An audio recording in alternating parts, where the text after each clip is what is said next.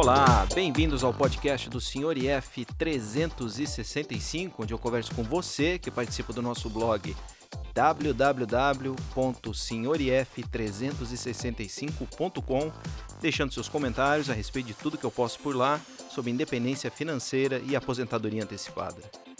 A cada novo episódio, eu trarei um convidado diferente que irá compartilhar um pouco da sua jornada em busca de um futuro financeiro mais tranquilo.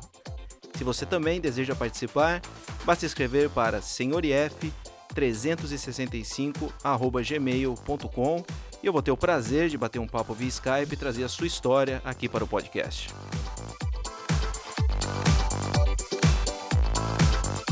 Nesse episódio iremos conversar com a Yuka do blog Viver Sem Pressa sobre minimalismo. Ela irá nos contar como essa filosofia de vida ajuda na conquista da independência financeira e aposentadoria antecipada, além de dar dicas práticas de como você pode fazer pequenos ajustes na sua própria vida para evitar desperdícios e atingir o que ela chama de suficiência, uma palavra que talvez ainda você não conheça, mas que a Yuka irá explicar direitinho o que significa e como ela é importante na vida de todos nós. Não é mesmo, Yuka? Bom dia! Bom dia, tudo bom, Luiz? Tudo ótimo, é um prazer ter você aqui e falar alguma coisa diferente do que a gente tem falado. E aparentemente até agora a gente só trouxe um pessoal que falava da parte de ganhar dinheiro. E hoje eu tenho, tenho você aqui para falar com a gente sobre minimalismo, que é a outra ponta da história, que é como gastar eficientemente ou então até não gastar esse dinheiro que você tão de forma tão suada ganhou. É, eu sei que você tem um, um blog sobre o assunto que é o minimalismo. Tem muita gente que está ouvindo aí até agora não, não sabe exatamente o que, do que, que se trata o minimalismo. Então, antes da gente começar, você pode explicar brevemente o que seria o, o minimalismo e como que você se envolveu nesse caminho? Sim. Então, eu tenho um blog chamado Viver Sem Pressa. Né? Eu tenho ele há mais ou menos seis anos já. Né? E o minimalismo, assim, se falar de uma forma bem, bem bruta mesmo, é focar no que é essencial e eliminar o resto. Né? É isso, é só isso o termo, né? E para falar como é que eu comecei com essa vida de minimalismo, né? Eu há um tempo atrás, lá em 2004, 2005, por aí, eu fui muito workaholic, né? Então eu trabalhava numa empresa, eu entrava às 7 horas da manhã e ao invés de sair às 4, eu ficava até às 10 horas da noite trabalhando, né? Aí depois das 10 horas, e eu só saía às 10 porque a empresa fechava. Aí eu pegava um bolo de papel numa pasta e ainda levava serviço para casa e passava o final de semana trabalhando. Naquela época eu era casada, né? Eu, eu, eu me divorciei com essa pessoa, então eu casei de novo, no caso, né? Então, é, na, naquela época eu, era, eu, eu tava com meu primeiro casamento e o meu primeiro casamento acabou terminando porque ele não aguentou a pressão. Eu, eu fiquei doente, eu tive depressão. Na época eu não admitia que eu, tava, que eu tinha depressão, é, eu tive que fazer acompanhamento psicológico, tive dores físicas, né? Tive nevralgia, que é aquela inflamação nos nervos. E depois que o casamento acabou, é, eu comecei a repensar o que, que eu tinha feito com a minha vida, né? Porque era uma pessoa que eu gostava muito. E aí eu comecei a pensar, falei assim, nossa, é, eu comecei a achar que eu tinha prioridades erradas, né? De colocar o serviço em primeiro lugar, né? Sendo que se eu ficasse doente, se eu morresse, ninguém ia se preocupar comigo, era só colocar um outro funcionário no lugar sendo que eu tinha terminado meu casamento, né? E foi assim que o blog nasceu, né? Na verdade, o blog nasceu muitos anos depois, né? Mas foi com esse intuito que eu comecei a colocar o minimalismo na prática, né? E eu comecei a perceber que o que era essencial para mim é completamente diferente do que é essencial para o outro. Quando a gente está casado com uma pessoa, a gente começa a questionar, né? Fala assim, é, será que eu estou fazendo isso porque eu gosto ou porque a gente gosta, né? Então, quando o meu casamento terminou, eu tive que reavaliar tudo que tudo que a gente fazia, né? Se se aquele lençol daquela cor era porque eu gostava ou era porque a gente gostava, né? E, e o minimalismo, né? O pessoal sempre fala assim, ah, minimalismo é viver com menos, né? Então desapega de roupa, de sapato. Geralmente o pessoal acaba associando com objetos. Só que o conceito do minimalismo ele é muito mais profundo do que só os objetos. A gente consegue é, desapegar de pessoas tóxicas. A gente começa a rever ideias, conceitos. Então, por exemplo, hoje eu prefiro ter cinco bons, melhores amigos do que ter 500 colegas virtuais. Né? Eu prefiro ter uma bolsa muito boa do que ter 10 bolsas de camelô. É, e com isso o dinheiro começou a sobrar. Só que é difícil a gente viver dessa forma, né? Porque quando a gente começa a falar que a gente está deixando de comprar as coisas, não porque a gente não pode, mas porque a gente não quer, as pessoas começam a te colocar de volta para a caixinha. Assim, não, você vai gastar. Não, porque, né? Porque as pessoas elas começam a perguntar assim que você está fazendo coisa diferente, como assim não compra roupa da moda, nem coisas caras e mesmo assim parece ser feliz, né? E no, no momento do desapego, a gente não percebe, não, aliás, no momento do desapego, a gente começa a perceber que a opinião do outro não conta muito, né? Então você passa a não se importar com a opinião do outro, porque você sabe que você não tem determinado, uma determinada coisa porque você não quer mais, né? É, então a melhor fórmula para desapegar bem de algo sem se arrepender é buscar o autoconhecimento. E essa eu considero que é a maior vantagem do minimalismo, que é focar no que é essencial para você e eliminar tudo que não tem validade para você. E, e você acha que nessa filosofia minimalista o dinheiro passa a ficar em segundo plano ou é apenas uma é um complemento do, do, todo um planejamento financeiro? Você tem algum planejamento financeiro de independência financeira e aposentadoria antecipada? Sua filosofia é simplesmente vamos viver com menos, de maneira mais simples, feliz, e por isso é, a independência financeira vai para um segundo plano. Não é, não é essencial na minha vida, não é o meu grande objetivo de vida. Como é que, como é que essa filosofia minimalista afeta seus planos de, de independência financeira? Então, Luiz, ó, FIRE com certeza é uma prioridade para mim né? E hoje é um dos objetivos da minha vida. Só que apesar disso, é, é, até estranho eu falar isso, mas apesar disso, o dinheiro sempre ficou em segundo plano mesmo. Eu não posso falar pela maioria das pessoas, mas assim, o que eu consigo ver, assim, que as pessoas que buscam independência primeiro, né, a independência financeira, geralmente elas se tornam minimalista para viver com o essencial, né? Então elas acabam enxugando a vida para alcançar a independência financeira. Só que no meu caso, foi justamente o contrário. Então, o minimalismo entrou na minha vida primeiro e depois a independência financeira. Então, talvez por isso, a forma como eu lido com o dinheiro acabe não sendo prioridade, o dinheiro acaba sendo consequência para mim. Né? Então, é, para eu explicar como é que FIRE entrou na minha vida, então, assim, na minha vida teve duas fases muito importantes, né? A primeira que foi meu divórcio, né, que me mostrou qual que era a prioridade da minha vida, e a, e a segunda fase importante foi o nascimento da minha, da minha primeira filha, que eu tenho duas filhas. E meu marido até fala que assim, ah, não, você é o meu divisor de águas. Só que eu falo para ele assim que a recíproca não é verdadeira, né? Porque para mim o meu divisor de águas foi minha filha. E quando ela nasceu, eu assim, pela primeira vez eu pude cuidar, de, cuidar da minha vida, né? Porque cuidar dela é cuidar da minha vida. Então, durante a minha licença maternidade, que eu fiquei sete meses em casa, que a minha empresa dá seis meses, né? Mais um mês de um mês de férias. Então, eu fiquei sete meses em casa. E, nossa, nesses sete meses, assim, eu vi é, como a vida pode ser diferente, assim, sabe? Sem ter esse trabalho, sem acordar cedo, é, sem essa correria, cuidar dos outros tal. E aí começou a surgir aquele sentimento de que, de que eu não queria mais voltar a trabalhar. Na verdade, assim, o sentimento era tão, tão forte, assim, que eu ficava até meio desesperada, sabe? E as minhas amigas, elas me ligavam, falando assim, me consolando, não, calma, né, vai dar tudo certo, né, é, vai chegar a vontade de você voltar a trabalhar. Então fica calma. Só que depois de sete meses, não voltou essa vontade. Né? E assim, a minha filha mais velha tem quatro anos. Na verdade, até hoje eu não tenho essa vontade de trabalhar. E, e eu não via mais sentido, né, de trabalhar no que eu trabalhava, né, e, e eu comecei a sentir uma revolta muito grande. Então, assim, apesar de eu já saber, né, que eu era uma escrava do sistema, eu só fui ter essa consciência de, de que eu realmente era mesmo depois que eu tive que voltar a trabalhar. Então, minha filha, ela chorava porque ela queria ficar comigo e eu chorava porque eu tinha que trabalhar, né? E quando eu tiver tempo para ela, quando eu me aposentar, né, no, na forma tradicional seria o quê? Com 65, 70 anos, ela já teria sua própria vida. Então eu achava isso muito injusto. Aí eu comecei a procurar né, no Google, né? Ah, como é que eu faço para não trabalhar mais? Como eu faço para ficar com a minha filha? Eu descobri esse termo independência financeira, né? E depois o movimento FIRE. É, e eu fiquei encantada, assim, sabe? Falei assim, nossa, é...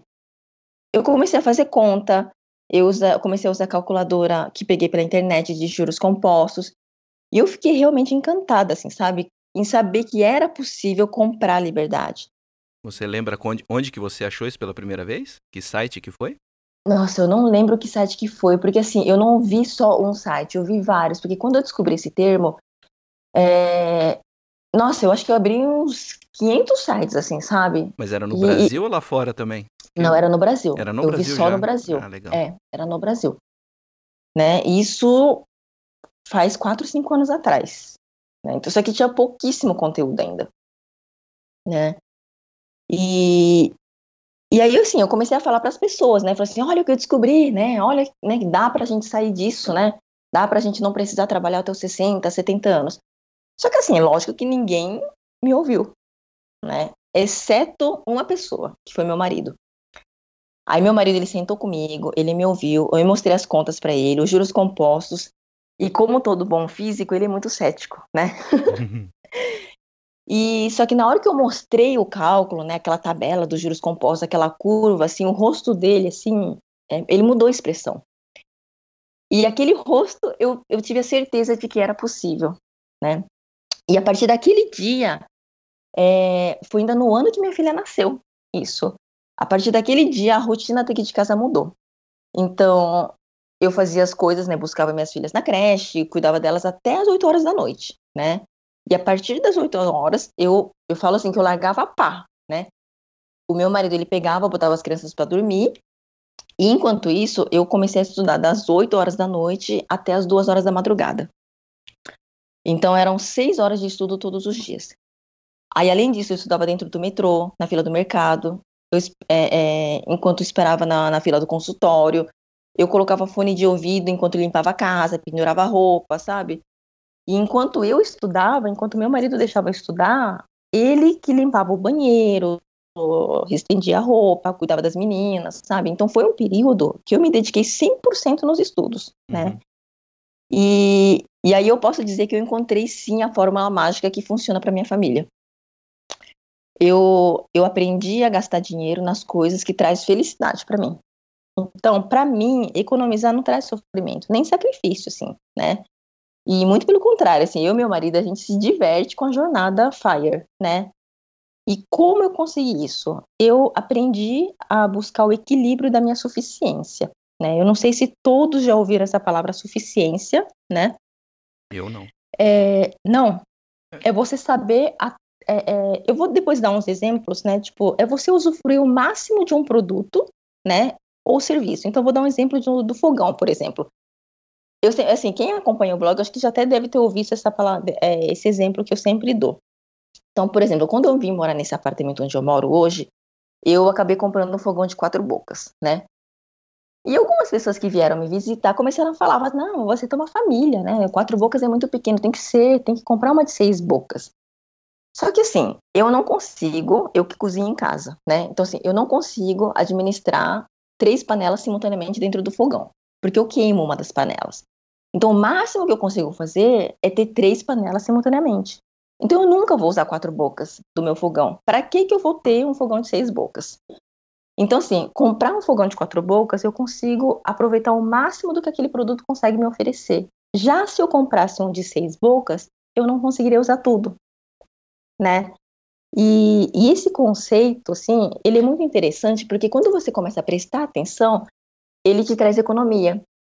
Porque você comprar um fogão de seis bocas, se eu ligar o forno, eu vou usar mais gás, né? Porque o metro cúbico do forno é maior. É, eu vou usar mais produtos de limpeza, porque tem mais superfície. Eu vou usar mais metro quadrado da minha casa. É, eu preciso de uma casa maior, eu preciso de mais tempo para limpar. Então, só que isso é só um fogão. Imagina nas outras coisas que a gente tem em casa. Né? Então, por exemplo, eu lembro que a própria minha irmã, assim, tipo, teve um dia que ela comprou um tênis da Nike, assim, 700 conto. Ela falou assim, meu Deus, que caro, né? Era um tênis, é, é, era um tênis específico para corrida. Só que ela não corria, ela andava com tênis. Então, a Nike desenvolveu uma tecnologia para o pessoal que corre. Só que ela não usufruía daquela tecnologia, porque ela só usava aquele tênis para caminhar. Então, todo o dinheiro, se ela tivesse comprado um tênis da mesma marca, que seja para caminhada, talvez ela pagasse mais barato, inclusive. Né? Então, esse é, é, é, são os exemplos da suficiência que eu sempre dou, né? Ó, quando o apartamento, né? Eu, eu tinha um apartamento de um dormitório quando eu era solteira. Geralmente, quando as pessoas casam, elas fazem o quê? Elas compram um apartamento de três dormitórios. Só que até a pessoa formar uma família, o que, que a pessoa faz com os dois dormitórios restantes? Um vira escritório e o outro vira depósito. Né? Então você não está usando o apartamento todo, a, você não está usando a, a, o potencial do apartamento. Só que enquanto a sua família não vem, né, as crianças não, não, não chegam na sua família, você gasta mais condomínio, você gasta dinheiro com, colocando mais móveis na sua casa, você gasta mais dinheiro com IPTU, é, mais dinheiro com luz, porque você tem que colocar mais luzes na sua casa, né? Então, então tudo isso acaba acaba gastando tempo e dinheiro, né? Então, quando eu casei com meu marido, eu morei no meu apartamento de um dormitório. A gente casou, continuamos no apartamento de um dormitório. Tive a minha primeira filha e a gente não mudou. Por quê? Acho que quem é pai e mãe, né, é, meio que até sabe que existe uma sugestão de colocar a criança dentro do quarto, né, para evitar a morte súbita. Então, a minha filha dormiu no mesmo quarto que a gente até ela completar um ano de idade. Então, para que, que eu vou ter um apartamento de dois quartos se ela não vai usar o quarto dela? Então, a gente continuou no apartamento de um dormitório. Quando ela completou um ano, a gente mudou de apartamento. Entendeu? Entendi. Então. E assim, as pessoas podem até achar, né? Ah, então você está deixando de fazer as coisas. Não, eu dificilmente eu deixo de fazer as coisas que eu quero fazer, né? Então, outro dia eu fui. Ah, queria levar minhas filhas no aquário, né? Só que minhas filhas são pequenas, assim, sabe? Então elas não conseguem se concentrar durante muito tempo, né? Aí eu moro em São Paulo, então assim, eu fui olhar quanto custa o aquário de São Paulo. Nossa, eu caí para trás, assim, sabe? Porque custa 90 reais o adulto Nossa. e 60 reais o infantil. Soma isso, tipo, eu, meu marido e minhas duas crianças, dá 300 reais só de entrada. Aí fora o metrô, Uber, uma comidinha ali, eu vou gastar 400 reais numa tarde só, né? Só que eu não desisti de ir para o aquário. A, a, minha família é de Santos, né? E, e, lá também tem um aquário. Só que lá, olha, olha a diferença de preço. Lá o adulto custa 5 reais e a entrada para menores de 12 anos é gratuito. Então, para fazer né? Não vou fazer, não vou falar que é o mesmo, é é o mesmo evento, né? Porque o Aquário de São Paulo deve ser até maior. Mas para fazer praticamente o mesmo tipo de passeio, ao invés de pagar 300 reais, eu paguei 10. Né? Então, assim, eu não deixo de fazer. Eu, eu, eu aprendi a fazer escolhas inteligentes para minha vida. Né? Ah, eu tinha TV a cabo. Eu não tenho mais TV a cabo porque eu não tinha tempo para assistir. É a questão da suficiência. Eu consigo aproveitar todos os canais que a TV a cabo me permite? Não. Então eu cortei. Né? É, eu tenho uma lista também que se chama restaurante no meu celular, né? Eu sou a rainha das listas, viu, Luiz? e aí eu vou anotando todos os lugares que eu quero ir, sabe? Ai, alguém fala, ah, esse restaurante é maravilhoso. Aí eu vou lá e anoto na minha listinha. Aí quando eu resolvo sair para comer fora, eu não vou falar assim, ai, onde que a gente vai? Ah, vamos para qualquer lugar. Não, já que eu vou gastar meu dinheiro, eu escolho um dos restaurantes que eu quero conhecer. Aí eu vou lá e vou, né? Então, assim, é um dinheiro bem gasto. É... Ah, também tem a lista do Um Dia Talvez, né? Que são os projetos mais audaciosos, coisas que eu quero fazer, mas que eu não consigo fazer agora, né? Então, como, por exemplo, viajar no motorhome, né? Eu tenho muita vontade de fazer uma viagem de motorhome, eu quero aprender a tocar violino, eu quero ir um dia para a Espanha conhecer as obras do Antônio Gaudí, né, ajudar a construir uma casa de barro, papapá. E todo ano, né, todo fim de ano, eu escolho alguns itens dessa lista. E é por isso que eu não tenho aquela sensação de que eu estou deixando de viver. Muito pelo contrário, eu vejo a minha vida evoluir, né? Porque eu vou é, fazendo aquele check, né? Das minhas listas das coisas que eu quero fazer. Então, ano passado, uma das coisas que eu que eu selecionei, né, para fazer. No ano passado, não, ano retrasado. É, eu selec... É, uma das coisas que eu queria fazer era ser gestora de imóveis, né? Eu sempre quis trabalhar com imóveis, desde os meus 12 anos de idade, mas não era qualquer imóvel, eu sempre gostei muito de kitnets. E eu comprei dois imóveis com preço muito bom, bem abaixo do mercado, Só que aí, olha que coisa, eu descobri que eu não quero mais fazer isso. Em menos de um ano eu descobri que isso eu não quero mais fazer, né? É, porque dá muito trabalho, sabe? Inquilino. E se não tivesse realizado o sonho, eu acho que eu estaria sonhando com ele até hoje, né? Aí eu vendi esses dias por um preço muito bom para um amigo meu. Eu sigo a vida, sabe? Eu economizei tempo e dinheiro porque eu poderia ter feito uma faculdade, arquitetura, sei lá, né, um curso técnico, design de interiores como eu queria fazer. Eu poderia ter aberto uma empresa, ter gasto mais dinheiro e só depois descobrir que eu não gostava tanto assim, né? Então, essa é a fórmula mágica. Eu consigo equilibrar as finanças da casa fazendo as coisas que eu quero fazer e ainda juntar muito dinheiro para alcançar a independência financeira. Então, para quem tem curiosidade, Hoje eu guardo em torno de 60% da renda familiar, né? E o FIRE que eu busco hoje não é mais um sonho, né? Então a gente já passou da fase mais crítica, né, que é aquela fase inicial. E a gente, eu tenho consciência de que agora é só uma questão de tempo. Outro dia eu vi uma pessoa falando assim: ah, qual é a década que você vai abrir mão para alcançar sua dependência financeira, né? E nesses últimos dias eu estava fazendo uma simulação e eu descobri que mesmo se eu não aportar mais nenhum centavo a partir de hoje, eu vou me aposentar aos 48 anos. Só que isso é um cenário pessimista, né? Então, só que assim, o verdadeiro cenário é que eu vou continuar aportando. Então, o jogo para mim, é que para mim é um jogo, tá? Então, o jogo para mim agora nada mais é do que saber em quantos anos eu vou conseguir antecipar minha aposentadoria. E você é do tipo que tem planilha para tudo também, além de lista, ou deixa a coisa da, das finanças rolar um pouco mais solto? Como é que funciona? Como é que você faz esse acompanhamento? Você falou 60% é o que você consegue guardar todo mês, então imagino que você rode os números mais redondos. Não, eu tenho uma planilha, assim, eu tenho um aplicativo, né? O aplicativo de, que eu uso de, no celular para fazer controle financeiro é o Minhas Economias, né?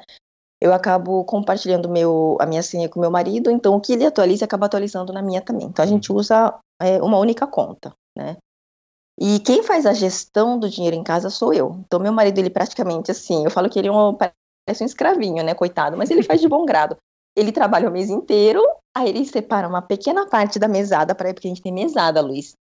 E essa mesada é bem, é bem simplinha, assim, sabe? Então ele pega uma parte do dinheiro que é para a mesada dele, né? Eu também tenho a minha, e, e todo o resto ele, ele deposita para mim, né? E aí a partir disso eu faço a distribuição. Eu, eu de vez em quando eu, eu invisto em renda fixa, renda variável, só que eu tenho uma planilha que ela é bem grande, inclusive, né? Não deveria ter uma planilha tão grande, eu acho. Devia ser mais minimalista em relação a isso. Uhum. Mas é uma coisa que eu sinto muito prazer em fazer, né? E então eu, eu mantenho uma planilha assim, viu? É, esse negócio da mesada é a melhor coisa, viu? Resolveu o meu problema também. Eu tava com esse problema com a senhorita IF. Eu falei, ah, eu primeiro comecei com. Ah, ela pede o dinheiro e eu vou dando para gastar no que quiser, mas é muito desconfortável isso aí, porque aí eu me estresso com as coisas, porque para mim algumas coisas que ela faz não é importante e vice-versa. Esse negócio de mesada é a melhor coisa. Cada um tem o seu dinheirinho do mês, vai lá, não precisa ficar falando no que que gastou, no que que deixou de gastar. Foi a melhor solução para as finanças, viu? E... Olha, para mim também, assim, para mim também, é muito bom, assim. E olha, eu vou te falar que faz seis anos que a gente não aumenta o valor da nossa mesada. Ah, é? Tá precisando. Tá é. parecendo tabela no imposto de renda, isso aí. Nossa. Não tem reajuste. A gente, a, gente, a gente, não, a gente não tem reajuste. Todo ano a gente senta e fala assim, e aí, vamos reajustar? Aí a gente pensa, ah, não vamos não, vamos deixar assim. Ah, eu, me, eu, me, dei mal, porque eu criei, a mesada que eu criei pra ela é em dólar. Pronto, lascou. Ai, ferrou. o Bolsonaro tá acabando com, comigo.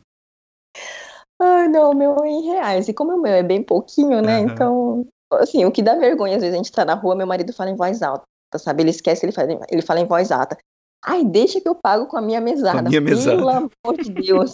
Pelo amor de Deus. Eu falo assim, para com isso, né? Fala que eu vou passar, eu vou passar no meu cartão. Precisa falar, deixa que eu pago com a minha mesada. Então a gente passa umas vergonhas, né? Mas tudo bem, faz parte, né? Então, como você que investe o dinheiro da família é a pessoa certa para perguntar no que que você investe. Como é que você planeja viver de renda? Como é que funciona essa Quais, qual é a sua estratégia para viver de renda? Tá, tá, investindo em quê e pretende obter o quê com esses investimentos? Tá, então, agora com a minha família que tá, assim, a minha família tá crescendo, né? Então, eu tenho muito cuidado para não antecipar a aposentadoria antes da hora, né? Talvez se eu tivesse sozinha ou só com meu marido, eu acho que eu já seria fire, né? Só que as crianças, elas são pequenas, então assim, eu sei que eu ainda vou ter que pagar uma escola particular, né? É, sei lá, de repente um curso de inglês, então vai, o período de gasto ainda não começou, né? Então, por isso que eu tomo muito cuidado. Então, eu sei que a vida é muito longa, né? E na minha cabeça vai dar para fazer tudo no, mesmo, no tempo certo. E eu vivo de uma forma assim que eu posso, que eu tenho que ter paz para morrer a qualquer momento, né? Mas eu também sei que o amanhã pode chegar. E eu falo isso porque o meu pai, o meu pai ele morreu quando ele tinha 35 anos. Eu tinha 3 anos na época, né? Hoje eu tenho 38, então eu tô com 3 anos de lucro, que eu falo, né? Então eu já tô vivendo 3 anos a mais que o meu pai. Só que assim, é... então por isso mesmo eu enxergo o lado do meu pai de que a gente tem que aproveitar a vida hoje, porque amanhã a gente pode nem estar tá mais aqui, né? Só que ao mesmo tempo eu enxergo o lado da minha mãe, que teve que batalhar sozinha, sem dinheiro, e ela gastou todo o dinheiro que, que eles tinham para tentar salvar meu pai. Ele morreu de leucemia. Nossa. E e quando eu tive filhos, né, eu e meu marido, a gente planejou poupar o máximo nesses cinco anos, enquanto as crianças são pequenas, né? É, e a gente levou isso muito a sério. Então a gente colocou as crianças numa creche municipal. A gente não compra brinquedos com frequência, a gente compra brinquedos só no aniversário, Dia das Crianças e no Natal, né? A coisa que acontecia comigo, por exemplo, né? É, elas ganham roupinhas usadas das minhas amigas. É, se eu reservo 80 reais para conta de luz e a conta veio 75 reais, eu guardo a diferença, né? Eu não negligencio esses 5 reais. E foi assim que a gente acelerou muito nesses últimos cinco anos. Né? Eu sempre fui uma boa planejadora. Eu sempre gostei de planejar, fazer lista, metas, e o meu marido ele é um bom executor, né? Então, quando eu crio a regra e falo assim, ó, vai ser assim, ele tem muita facilidade em seguir. É...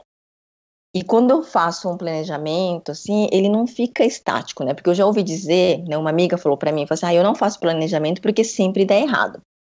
O meu dificilmente dá errado porque eu sempre faço ajustes, né? É, e fora isso, assim, eu gosto de fazer análise de uma forma pessimista, né? Então, raramente eu me decepciono. Então, por exemplo, esse, essa aposentadoria que eu falei, eu coloco um valor, metade do valor que eu consigo aportar, numa rentabilidade de 0,8 por mês. Eu, atualmente, eu consigo uma rentabilidade muito maior que isso e eu consigo aportar muito mais que isso também. Mas eu prefiro deixar assim, né? É, nesse cenário pessimista. Esse 0,8, a... que investimento que é? Que você, que, no que, que você investe exatamente? Tipo de ativo? Então, eu tenho basicamente três ativos hoje, né? Eu tenho imóveis físicos, uhum. eu tenho renda fixa e ações, tá. né? Então, detalhando um pouco mais, eu tenho cerca de 20 empresas é, na minha carteira de investimentos, né? É, eu não tenho FIIs, eu decidi que não teria FIIs. Por quê?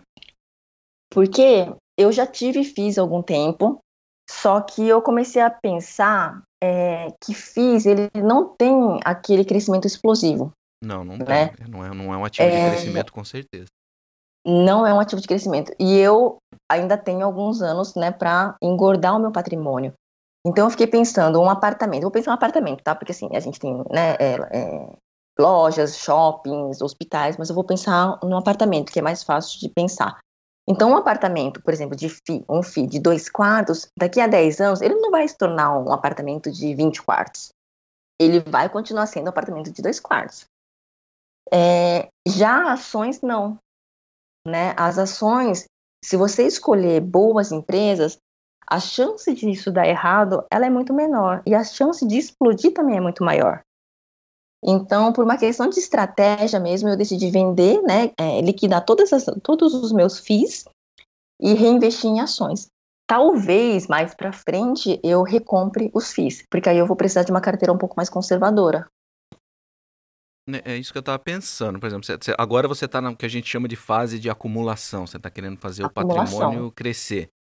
Engordar mas, mais. Mas é. quando você atingir a independência financeira, você vai passar a viver desse, desse dinheiro. Do rendimento, isso. A, a, ideia é usar só dividendos de ações, você tem, você segue aquela regra que eles falam tanto dos 4%, como é que você como é que você vê lá na frente que você vai usufruir desse dinheiro? Qual é a estratégia para usufruir esse dinheiro? Você já tem uma ideia mais ou menos do que você pretende fazer? Eu tenho, eu tenho, sim. Eu acho que eu vou acabar usando essa regra dos 4% mesmo, né? mas eu também acho que meu marido ele não vai conseguir é, sair do emprego, né? Porque o meu marido é aquela pessoa assim que ele ama o que ele faz. É, se não ganhasse nenhum dinheiro, se a gente tivesse dinheiro suficiente para se sustentar, ele já me falou que ele continuaria fazendo o que ele faz hoje. Então eu acho que assim, ele vai continuar trabalhando e ele vai continuar trazendo renda para nossa casa. Eu acho, né? Não tenho certeza. Diz ele que vai se aposentar comigo, né? Ele falou que não vai deixar eu viajar sozinha não. Ah, é, não vai deixar você levar é. as crianças para viajar não, e ele, ficar falou, trabalhando. Não, ele falou que não. né? Mas enfim, mas o que, que eu pensei foi o seguinte, assim, comprar uma parte de FIIs, né, para ter a minha renda mensal. Eu pensei é, de novo, na teoria, né, eu achava que ser gestora de imóveis seria uma das alternativas. Então, eu teria minha renda como renda os meus aluguéis. Só que na prática, nossa, eu descobri que eu tenho muita preguiça de fazer isso, sabe? De lidar com inquilino, nananã. Ah, então coloca na imobiliária. Tá bom, mas eu também não concordo de ficar pagando taxa, sabe? Entendi. Já tem que pagar imposto de renda, né? Que não é barato. Então, no final das contas, eu acabei desistindo das kitnets também. Hoje eu tenho duas, né? Só que eu só tô esperando mesmo o momento certo para me desfazer. Mas como ela é pequenininha, condomínio baixo, aluga muito fácil, assim, então por enquanto eu tô mantendo. Você tem um número de renda, que um valor que você imagina? Ah, se eu tirasse isso por mês dos meus investimentos, eu, eu já eu estaria fire. Você tem um número? Eu tenho. Só que esse número eu não conto. Você não conta. Mas dá para dizer, por exemplo, ele é conto. é duas vezes os seus gastos, ele é três vezes os gastos. Como é que, como é que você chegou nesse número? Olha, eu cheguei nesse número porque assim, eu sou meio exagerada, né? Assim, eu sou bem pessimista, uhum. né? E sou bem exagerada para algumas coisas. Então, o que, que eu fiz? Eu, eu simulei se eu quisesse colocar as crianças numa escola particular, quanto que sairia. É, se eu quisesse colocar no plano de saúde, viajar todo ano, fazer uma viagem internacional, morar no bairro bom, a comida. É, aí eu tenho um valor. Desse valor eu quero o dobro. Entendi. Entendeu? Basicamente duas vezes os gastos. É, que, que é duas vezes o gasto que eu não tenho hoje, né? Uhum. Porque o gasto que eu tenho hoje, ele, eu não tenho esse gasto ainda, né? Então, é mais ou menos de três a quatro vezes o gasto que eu tenho hoje. Uhum. Então, por isso que o, o, a minha independência financeira, ela, eu tenho essa consciência de que vai demorar um pouco para chegar, né? Porque ele é um valor gordo. Entendeu? Entendi. Essa... é o que vai trazer segurança para mim. Há quanto tempo ainda você estima? Você deu alguns números, mas eu não, não, não fiz a conta aqui. Mas quanto tempo então, você na que... conta pessimista, na conta pessimista, né? 10 anos, mas eu não acho que vai demorar 10 anos, viu? Que é o que eu falei assim, é, é, na conta pessimista é se eu não aportar mais nada. Se uhum. eu não aportar mais nada, em 10 anos eu consigo me aposentar. Então, nessa conta, você colocou uma família de quatro, que seria você e o marido sem trabalhar, mas as crianças que vão estar numa fase que consomem um certo. Isso, consomem bastante. Consomem bastante, né? principalmente por conta de, de escola. Mas o resto da família também, eles são já naturalmente minimalistas ou nem todos compraram essa ideia do, do estilo de vida minimalista? Então, meu marido, ele também já era meio minimalista, né? Só que as minhas filhas, elas não têm muita escolha. Então, a gente faz revisão frequente do orçamento, né? A gente corta toda a gordura para usar o dinheiro de forma inteligente. E em 2018, a gente separava 50% do salário para investir, né? E esse ano, a gente passou a, a investir 60% do salário. Salário, assim, da renda familiar, né? E só que meu marido agora ele passou num concurso público temporário de dois anos né? E então eu acho, ainda não fiz as contas, mas eu acho que a gente vai passar a guardar de 70 a 75% do salário. E aí as pessoas elas até falam assim, né? Nossa, como é que você consegue viver assim, né? Na miséria, né? Com tão pouco, assim. Mas é que o segredo é que a gente não aumenta o padrão de vida. Ali assim, a gente até aumenta, sabe? Mas a gente aumenta de uma forma muito devagar. Então, assim, a forma como eu vivo hoje é, o supra-sumo do que eu tive até hoje. Né? Eu nunca tive tanto conforto, nunca morei num bairro tão bom, nunca morei num apartamento tão bonitinho, sabe? E eu acho que é por isso que eu tenho esse sentimento de gratidão, né? É, eu acho que tem muita gente que acaba subindo o padrão de vida e depois desce, né? E quando acontece isso, realmente dá aquela impressão de que a gente está deixando de ter as coisas, né? Só que no nosso caso não, a gente só sobe, só que não é na velocidade que todo mundo sobe. E, e você falou lá no começo que às vezes recebe críticas das pessoas à sua, à sua volta, o pessoal não entende exatamente, acha que vocês estão estão sendo pão duros, economizando dinheiro, quando na verdade vocês estão apenas otimizando o uso desse dinheiro. Mas por outro lado, tem algum grupo no Brasil de, de minimalistas brasileiros? Vocês talvez se encontrem, ao contrário, ao contrário do Fire, né? Fire, pessoal, ninguém faz encontro Fire porque tem medo.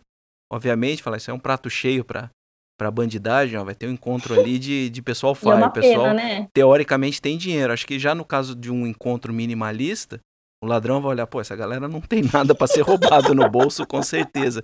Tem algum grupo brasileiro de quem se interessar pelo assunto que, que, que possa procurar ou ainda é uma coisa pequena que está começando e que não, não muito organizada? Olha, eu não sei te falar, na verdade, assim, porque eu não sigo nenhum grupo, eu não tenho Facebook, eu não tenho Instagram, né? Eu não participo de nenhum grupo. É, na verdade, eu nem assisto televisão, sabe? Não acompanho nem notícia ruim, porque o meu foco sempre foi na vida real, nas pessoas reais. Então eu, pre eu tento prestar atenção na minha família, né? Na minha vida, nos meus amigos. Então a única coisa que eu tenho é o meu blog mesmo. Então, acho que a pessoa que, que, se interessar assim, por esse assunto, acho que vai ter que procurar na internet mesmo. Tem muito conteúdo gratuito bom, né? Mas eu acho que a, é uma coisa extremamente pessoal, né? A pessoa tem que querer viver com menos, né? É do tipo assim, eu vou viver com menos porque eu não preciso de excesso. E não ao contrário, ah, vou viver com menos para economizar dinheiro. Dinheiro, na verdade, para a gente é uma consequência. Entendi. Falamos em economizar, economizar, economizar, mas fala alguma coisa que você comprou nos últimos tempos e que falou, putz, isso aí realmente valeu o dinheiro gasto. Algum material que você ficou realmente satisfeita em ter, em ter gasto dinheiro. A gente falou tanto em economizar, mas às vezes a gente acerta, né? Comprou alguma coisa e fala, putz, esse negócio foi realmente muito útil, no, no, no, no, agregou muito à minha vida. Teve alguma coisa que você gastou ultimamente que você lembra e falou, pô, gastei bem esse dinheiro, esse dinheiro foi um dinheiro bem gasto? Na verdade, tudo que eu compro eu acho que é um dinheiro bem gasto, sabia, Luiz? a modéstia, né, em pessoa, né? Mas de verdade, assim, então, por exemplo, ó, eu vou te dar um exemplo do lugar que eu moro. Eu moro no bairro Bom, muito bom aqui em São Paulo, né? Eu moro a menos de 100 metros de uma linha de metrô. E e para mim isso é fantástico, assim, sabe? E as pessoas falam assim, né? Ah, não, porque você é rica, porque você mora num bairro bom, né? E aí, ao mesmo tempo, tem, uma, tem uma, um pessoal aí que fala que eu sou pobre porque eu não tenho carro. Hum. e, e, que eu levo marmita também, né? Só que, assim, o fato de eu morar aqui nesse, no, no bairro onde eu moro, ele acaba me trazendo outras economias, né? Por exemplo, assim, eu me sinto extremamente segura nesse bairro, eu tenho o privilégio de poder andar à noite com celular, assim, né? Tipo, ligar, ligado com celular. É, eu não tenho essa preocupação de assalto. É, eu consigo colocar as crianças numa creche municipal, porque eu sei que se eu morasse na periferia, eu ainda estaria na fila de espera, né? Porque as pessoas da periferia, elas precisam de mais creches, né? O pessoal que mora no bairro mais caro, geralmente eles não querem colocar as crianças numa creche municipal, eles querem colocar numa creche particular.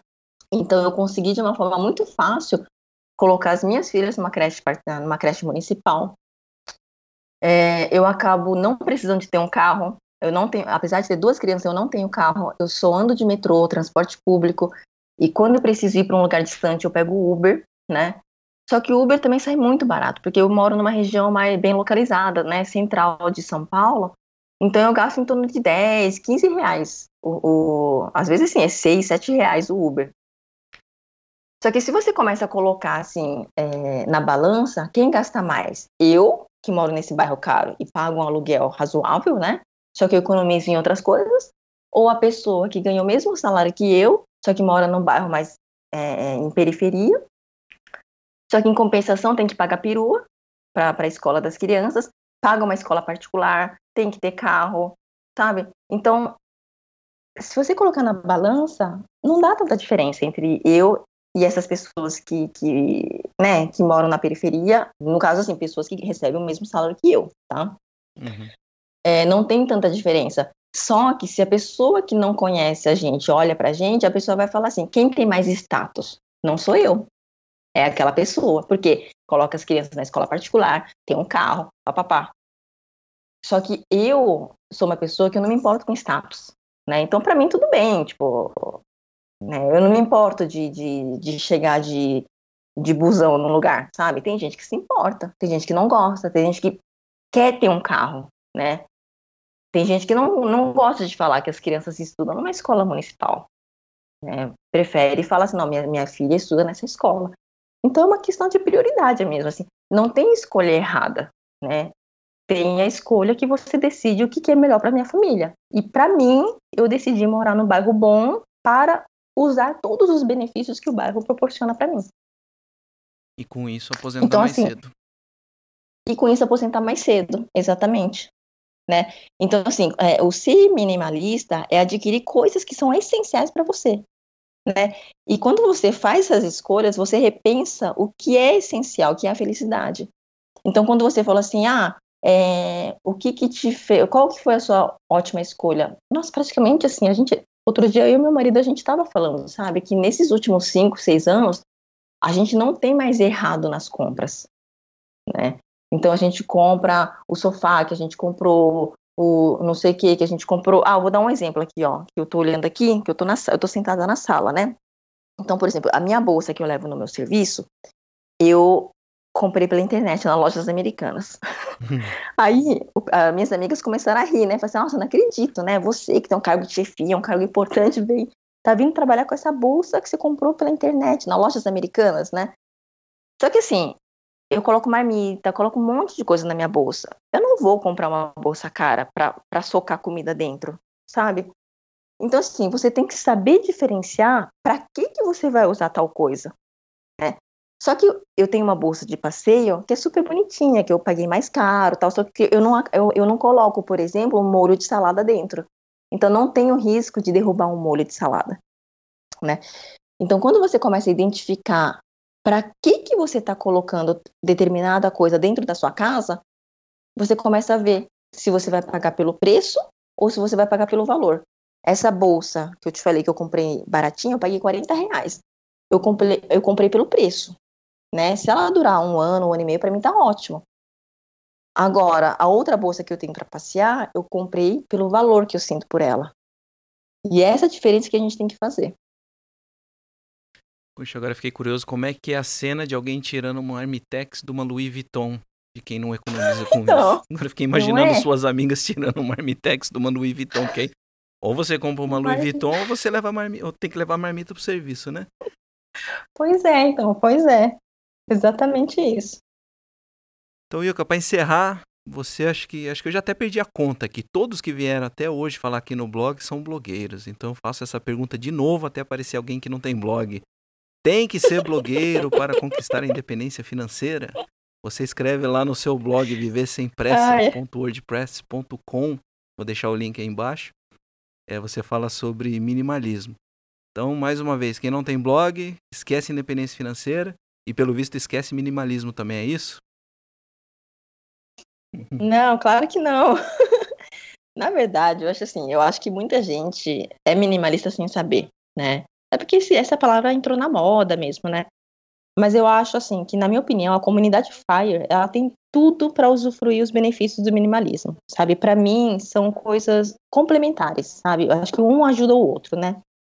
É, então, descobrir o equilíbrio da sua própria suficiência é o segredo da satisfação. É, eu entendo assim que quando se ultrapassa a suficiência, passa a ser desperdício. Né? Então, quando você tem alguma coisa que você não usa todo o potencial daquele produto ou serviço, é desperdício. Então, quando a gente aprende a cortar o desperdício, a gordura, a, o dinheiro começa a sobrar. Que é isso que eu chamo de usar o dinheiro de forma inteligente, né? E é quando a gente começa a perceber que a gente precisa de muito pouco para ser feliz. Né? Enquanto as pessoas enxergam escassez, eu acabo enxergando abundância. E é sobre esse tipo de assunto que eu fico falando no meu blog, sabe? No meu blog, ele não tem um assunto assim, tipo, ah, só falo sobre dinheiro, só falo sobre minimalismo. Na verdade, eu falo sobre tudo, assim, sabe? Das coisas, da, das percepções de vida, de viver com mais calma. Então, quem tiver interesse, só Muito visitar. Legal. Então tá, Ilka, agradeço o seu tempo, uma ótima manhã, foi um prazer ter você aqui no, no podcast.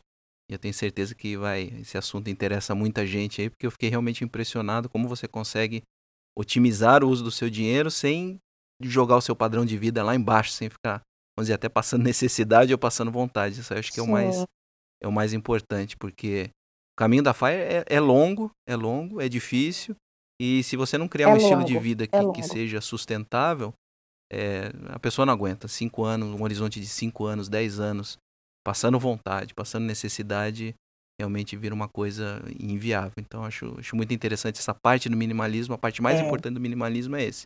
Dar fôlego para a pessoa permanecer firme no caminho da, da independência financeira e se quiser parar de trabalhar cedo, também fazer isso. Então, agradeço. É, e viver a vida de uma forma que a gente não se arrependa depois, sabe? Porque apesar da gente achar que a morte nunca vem, a gente pode morrer a qualquer momento, né? Então a gente tem que viver de uma forma que se eu morrer amanhã, deixei de fazer alguma coisa que eu sempre quis fazer, se a resposta for sim, você tem que fazer, Exatamente. né? Para aproveitar a vida mesmo. Bom, eu que agradeço o convite, viu, Luiz? Fiquei muito feliz, muito surpresa, na verdade, com o convite. É, agradeço demais ah, por você ter tido a Que isso, um paciência de me ouvir. né? E a gente vai conversando, então. Muito obrigado e um bom sábado para você. E aqui termina mais um episódio do podcast do Sr. IF 365.